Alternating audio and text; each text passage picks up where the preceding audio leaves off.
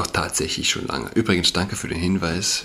Letzte Folge hatte ich gefragt, ob dieser bärtige Moslem, der sich als lesbische Muslima und Transperson identifiziert, ob der nicht doch Satire ist. Ja, er ist Satire.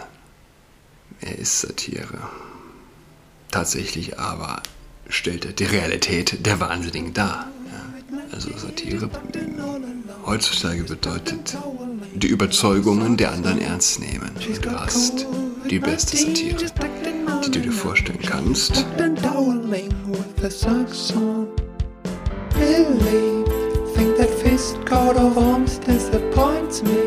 Hallo und herzlich willkommen zu Adrats Podcast. Mein Name ist Julian Adrat. Ähm, ja, richtig, gibt es bisher auch nur eine große Zeitung, die über die Enthüllungen der Zensur durch Twitter äh, berichtet.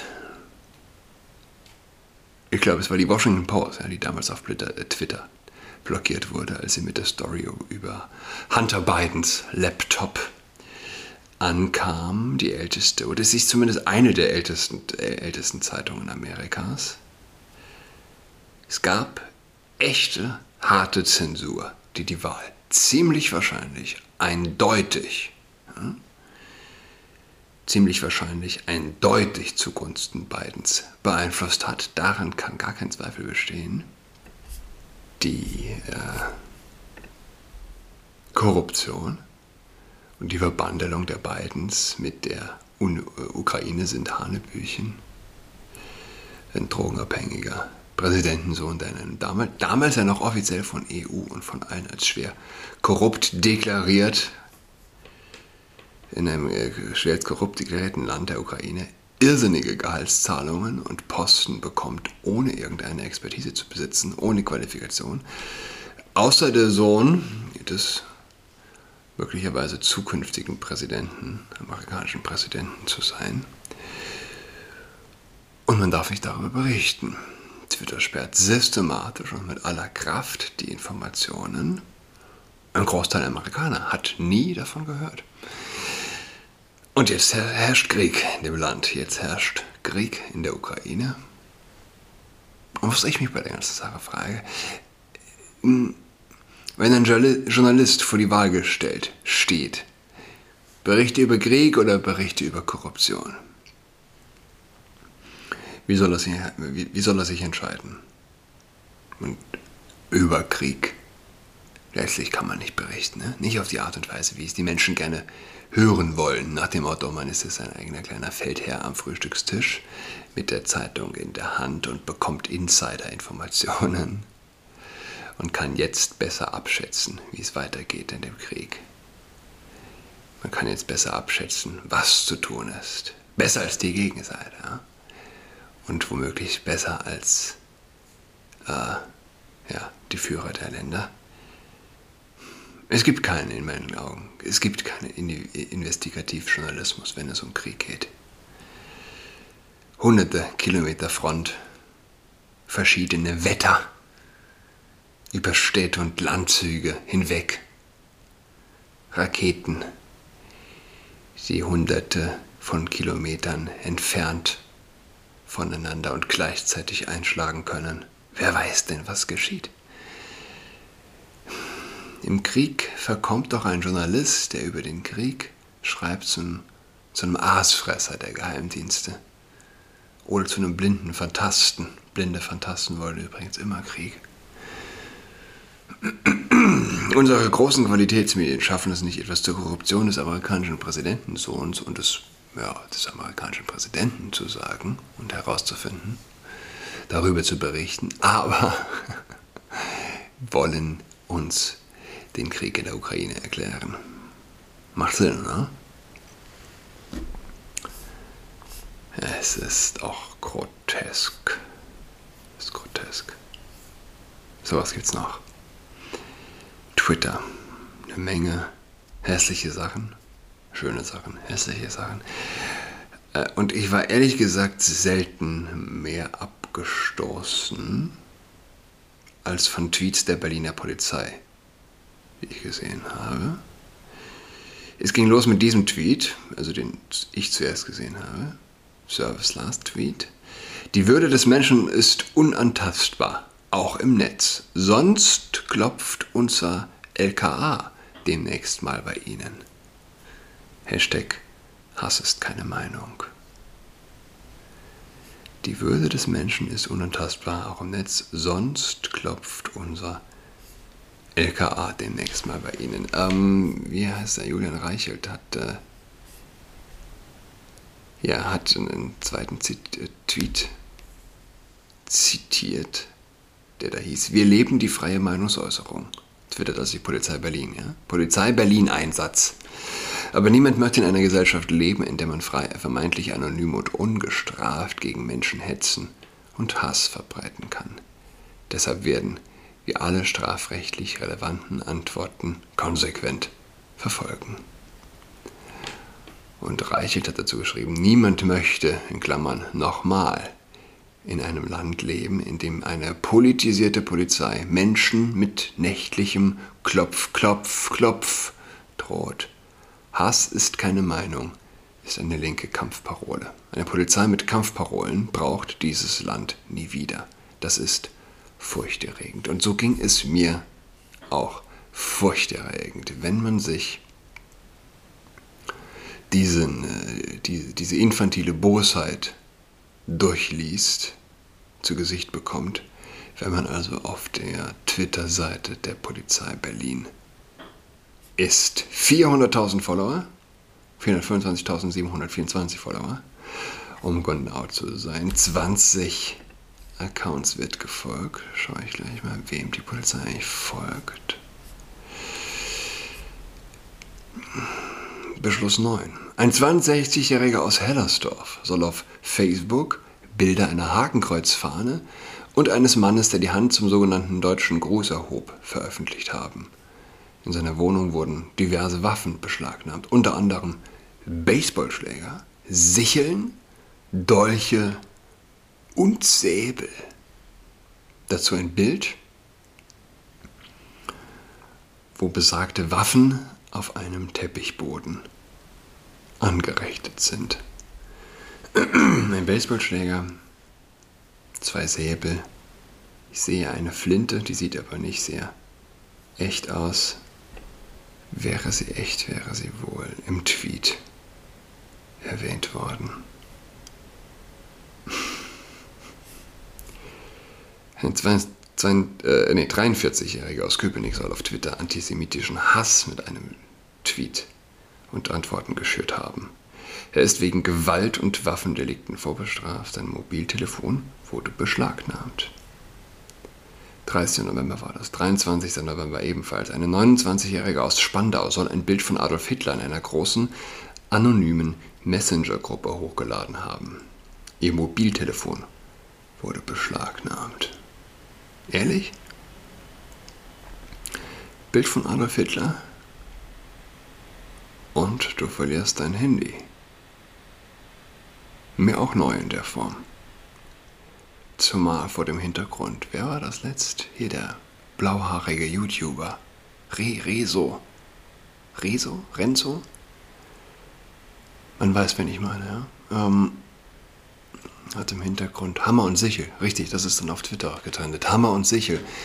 Ein Plakat von Hammer und Sichel im Zimmer hängen gehabt. Ist okay. Ein 53-Jähriger aus Mariendorf soll über das Internet versucht haben, Mein Kampf zu verkaufen und rassistische Bücher zu kaufen. Nationalsozialistische Literatur und ein Elektroschocker wurden bei ihm sichergestellt. Darf man keinen Elektroschocker besitzen? Ich dachte, das soll man als Frau mitnehmen, wenn man, wenn man joggen geht. 30. November. Eine 43-Jährige aus Prenzlauer Berg soll ein den Nationalsozialismus verherrlichendes Video auf VK hochgeladen, den verlorenen Krieg Hitlers bedauert und sich antisemitisch geäußert haben. Sie nannte eine andere Person als Urheberin. Dort erfolgte eine Anschlussdurchsuchung. 326 Likes. Ein 59-Jähriger aus Gesundbrunnen soll aus, auf VK ebenfalls, VK ist so, ein, äh, so eine Art russisches Facebook, wenn ich das jetzt richtig im Kopf habe, der Urheber eines Textes sein, der randvoll mit antisemitischen Aussagen unter anderem Juden als Satanisten bezeichnet. Sein Laptop wurde beschlagnahmt. Er ist im rechtmäßigen Besitz einer Waffe. Hinweis an die Waffenbehörde erfolgt. Ein 72-Jähriger aus Moabit, ebenfalls 30. November, soll im sozialen Netzwerk VK zweimal öffentlich Islam raus aus Europa und verbieten und alle Moscheen abreißen und alle Moslems kastrieren und sterilisieren gefordert haben. Er ließ sich nicht dazu ein, sein Laptop wurde beschlagnahmt. Ein 24-Jähriger aus Neukölln soll unter einem Instagram-Beitrag den Kommentar Du dreckiger Hurensohn an alle aus 040 fickt deren Gesicht hinterlassen haben. Der Beschuldigte hat eine Vernehmung abgelehnt. Sein Handy wurde als Beweismittel beschlagnahmt. Ein 38-Jähriger aus Spandau soll unter einem Video für 500 pro Monat, äh, pro Kopf breche ich Nasen kommentiert haben. Der Beschuldigte gab die Tat zu. Der Kommentar wurde per Screenshot gesichert. Eine Beschlagnahme war so entbehrlich. Tatsächlich. Und so geht das weiter und so fort. Das heißt, ich weiß es nicht, mir kommt das un unfassbar infantil vor, die Kriminalisierung von Säbeln und Elektroschockern. Was gab's noch? Böhmemann, richtig. Reitschuss hat geschrieben, ähnlich wie die Wissenschaft, so ist doch die Satire auf dem besten Wege, ihre Unschuld zu verlieren. Schon lange. Doch tatsächlich schon lange. Übrigens, danke für den Hinweis. Letzte Folge hatte ich gefragt, ob dieser bärtige Moslem, der sich als lesbische Muslima und Transperson identifiziert, ob der nicht doch Satire ist. Ja, er ist Satire er ist Satire. Tatsächlich aber stellt er die Realität der Wahnsinnigen dar. Ja? Also Satire mm, heutzutage bedeutet die Überzeugungen der anderen ernst nehmen. Und du hast die beste Satire, die du dir vorstellen kannst. Es gibt in Deutschland, schreibt also Reitschuster, und hat er recht, eine ganze Reihe wirklich guter Satiriker, die ihr Handwerk verstehen. Und es gibt Jan Böhmermann. Durch Zwangsgebühren alimentiert und unter dem Deckmantel der Satire nutzt der selbsternannte Komiker die Bühne des ZDF-Magazin Royal. Für immer neue und immer niveaulosere Geschmacklosigkeiten. Jüngstes Beispiel. Einem Rundumschlag gegen normal denkende Frauen wie Beatrix von Storch, Alice Schwarzer oder Marie-Louise Vollbrecht. Diffamierte Böhmermann diese wörtlich als Scheißhaufen, nee, Scheißehaufen, so Zunächst bezeichnete der ZDF-Mann das Trio als TERFs, wobei es sich um das aus dem Englischen stammende Agronym für trans-exkludierende radikale Feministin handelt. Vereinfacht ausgedrückt also um Frauen, die die Transgender-Ideologie ablehnen. Dann aber folgte die unfassbare Entgleisung. Böhmermann wies ein, sein Publikum darauf hin, dass der Begriff TERFs nicht zu verwechseln sei mit Turds, denn das sei Englisch für Scheißehaufen. Und dann, wobei, obwohl, können Sie eigentlich ruhig verwechseln, denn TERFs nutzen haufenweise Scheiß-Talking Points, um Hass zu schüren gegen Transmenschen. Weder im Publikum noch in der Redaktion und am allerwenigsten Jan Böhmermann. Selbst scheint der eklatante Widerspruch in diesem Satz aufgefallen zu sein. Der ZDF-Mann schürt Hass gegen Normaldenkende und warnt gleichzeitig davor, dass diese Hass schüren würden. Man kann es sich nicht ausdenken. Nein, das kann man tatsächlich nicht. Dabei sind die drei von Verzeihung ganz. Hier kam gerade meine Erinnerung rein, dass ich eine Gans vorbestellen muss. Ah, ah. Dabei sind die drei von Böhmermann angesprochenen TERFs nachweislich weit davon entfernt, Hass gegen Transmenschen zu verbreiten. Denn das Bekenntnis zu zwei Geschlechterlehre, die in etwa so gesichert ist wie die Tatsache, dass die Erde rund ist, bedeutet, bedeutet ja nicht zwangsläufig, dass keine davon abweichenden Meinungen und oder Lebensentwürfe akzeptiert werden. Oder anders gesagt, nur weil jemand die Transgender-Ideologie als solche ablehnt, hasst er deshalb nicht automatisch. Yes, indeed. Nehmen wir zum Beispiel Alice Schwarzer.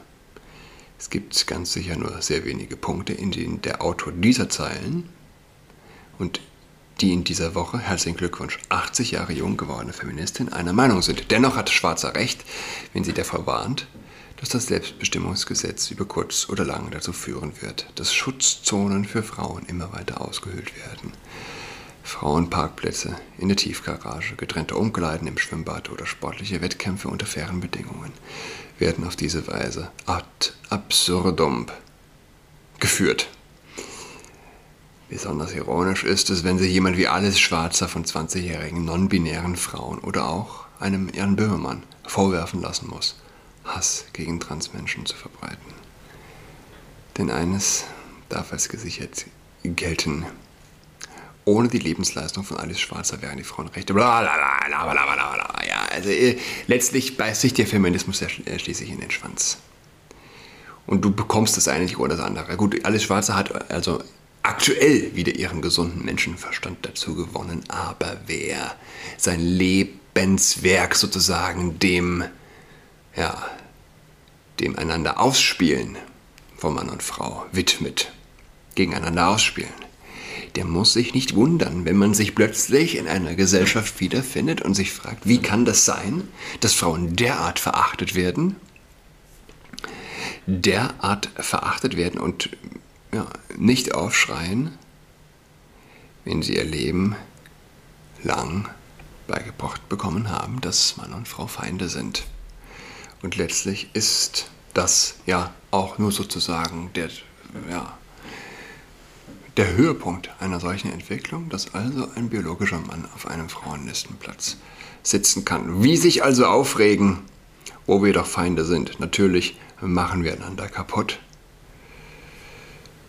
Wie umstritten Jan Böhmermann selbst innerhalb seiner Zunft ist, könnte wohl kaum besser belegt werden als durch eine Einschätzung von Harald Schmidt. Bereits im Jahr 2019 gab die TV-Legende in einem Interview zu Protokoll, ich wusste, dass er als, als Moderator nie schaffen wird, aber als Krawallschachtel weit bringen.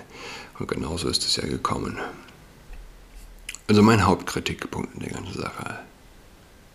Im Übrigen interessant. Also Menschen, die sagen, dass es zwei Geschlechter gibt, die auf eine Tatsache verweisen, derer wir alle unser Leben verdanken, werden heutzutage vor einem Millionenpublikum, das über Zwang, äh, in einer Sendung, die über Zwang finanziert wird, als Nazi tituliert. Was würde, muss man fragen an dieser Stelle, was würde wohl von äh, via Propaganda reden, was würde Josef Goebbels sagen und denken, wenn er sich dieses Theater heute sähe?